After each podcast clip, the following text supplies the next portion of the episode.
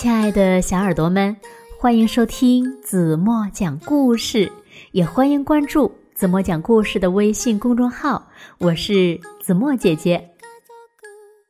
有一条彩虹鱼，它呢想在暴风雨来临之前再捡几颗漂亮的蓝色石子，可是没想到，它被大海里的巨浪给卷走了。它突然变成了孤零零的一个人。那彩虹鱼会找到大家，回到伙伴的身边吗？它会得到大家的帮助吗？让我们一起来听今天的故事：彩虹鱼迷路了。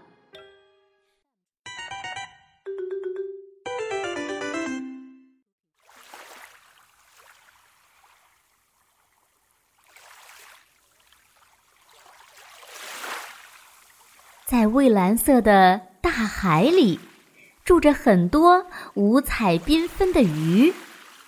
其中有一条非常漂亮的彩虹鱼。有一天，彩虹鱼和它的小伙伴一起在海中游戏。彩虹鱼呢，很喜欢海底五颜六色的小石子，它捡了一块儿又一块儿。时间过得飞快，快走吧！小条纹鱼。催促道：“再不回到小伙伴们那里就糟了，只有在岩石缝里才能躲过暴风雨呢。”原来几个小时前，他们就知道要来暴风雨了。每当暴风雨来的时候，彩虹鱼总是和银光闪闪的小伙伴们躲到岩石缝里去。彩虹鱼回答：“你先走，我再捡一些漂亮的小蓝石子就回去了。”“嗯，随你吧，不过要快一点，一定哦。”条纹鱼嘟囔着。就在彩虹鱼捡起最后一块美丽的小石子时，一个巨浪把它吞没了。一开始，它还逆着浪游，可很快就被滔天巨浪给卷走了。彩虹鱼被卷到一个汹涌的漩涡里，它透不过气来，眼前一片漆黑。等他醒过来时，暴风雨已经停了，海水呢？被彻底的搅浑了，彩虹鱼连自己胸前的鳍都看不清了。这是哪里呀？彩虹鱼急得团团转，撞到了一个带刺的东西上。哎呦，好疼！嗯，小心点儿呀。呃，你这是要去哪里呀？彩虹鱼。听到一个声音在问他，水很快就变得清澈起来了。彩虹鱼看到一条浑身是刺的河豚躲在水生仙人掌里，河豚吃惊的问道：“你到底是谁呀？我在这里怎么从来都没有见过你呢？”哦，对不起。我从来都没有来过这里。”彩虹鱼回答道。然后他告诉河豚，自己是被一个漩涡卷走了。等醒过来的时候，已经在这里了。那，你是要找你那些银光闪闪的伙伴吧？河豚看出来彩虹鱼的心思，说：“来。”跟我去找我最喜欢的扇贝吧，他对这一带可比我熟悉多了，说不定能帮上你的忙呢。于是呢，他们一起去找到了扇贝。扇贝咳嗽了一声，说：“可可我只知道一群条纹鱼啊。嗯，条纹鱼，我就是和那条条纹鱼一起的呀。彩虹鱼开心地说：“啊，那我就带你去吧。”哦，你说带我去，可你怎么去呢？啊，你看，扇贝笑了，紧接着它就在彩虹鱼面前又快又有规律的游起来。它那两片贝壳。张得大大的，一张一合，又一张一合。彩虹鱼吃惊的连嘴都闭不上了。看呀，到了！贝壳响亮地说。彩虹鱼朝四周看了一眼，只见身边全是一些奇形怪状的岩石，就好像在。钟乳石洞里，咦，条纹鱼在哪里呀？彩虹鱼不安的问。大家不用怕，我们不会伤害你们的。动一下，给我们看看好吗？扇贝对着怪岩石丛说。一群巧妙的把自己隐藏起来的条纹鱼战战兢兢的动了起来。彩虹鱼这才渐渐的看清了它们。可是呢，这不是彩虹鱼认识的条纹鱼，这是一群有着红色条纹的条纹鱼。彩虹鱼很失望，这群鱼里面没有一条鱼。认得他那些银光闪闪的伙伴们，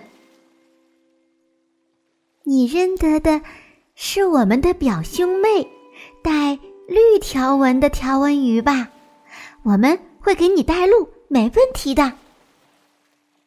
一条红条纹鱼嘀咕道：“远远的，彩虹鱼认出那群绿色的条纹鱼来了，就在不久前。”它和那群银光闪闪的家伙还收留了一条迷路的小条纹鱼，但绿色的条纹鱼们知道了失踪伙伴的消息，别提多高兴了。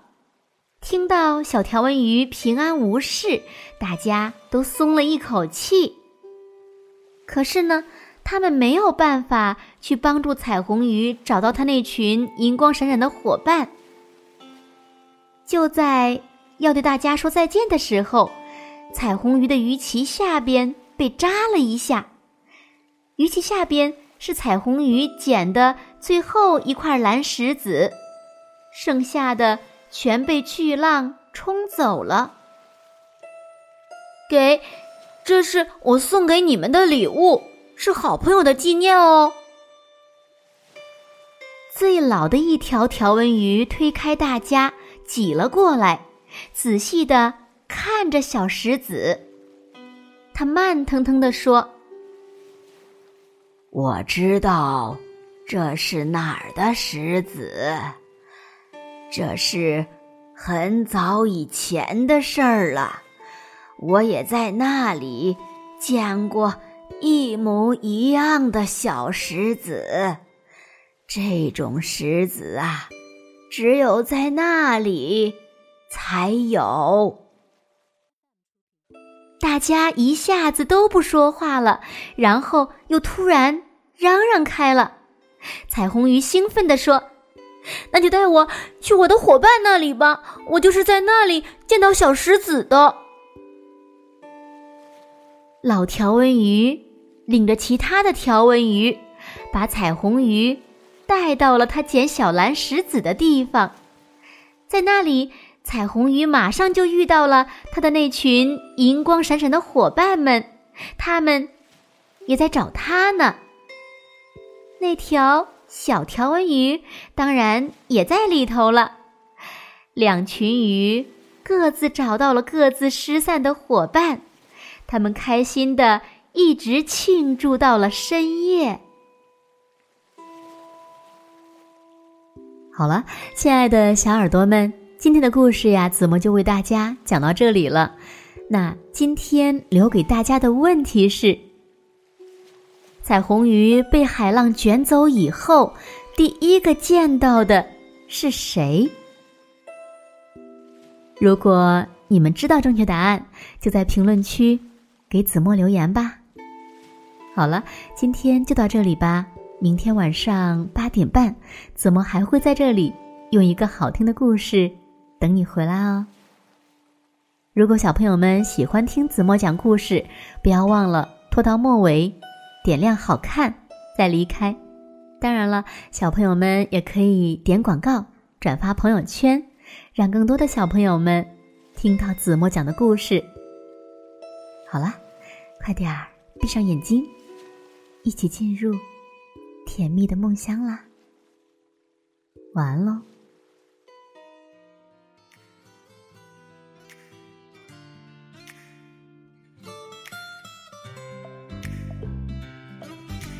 我要带你到处去飞翔，走遍世界各地去观赏。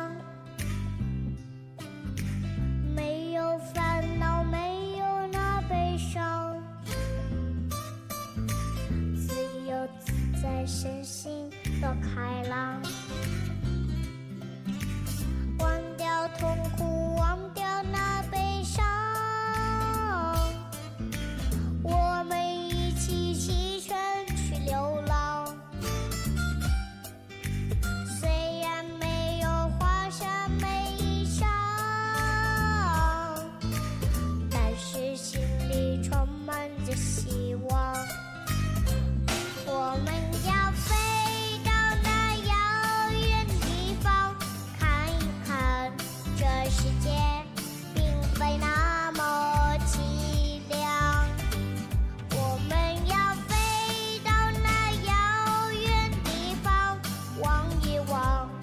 我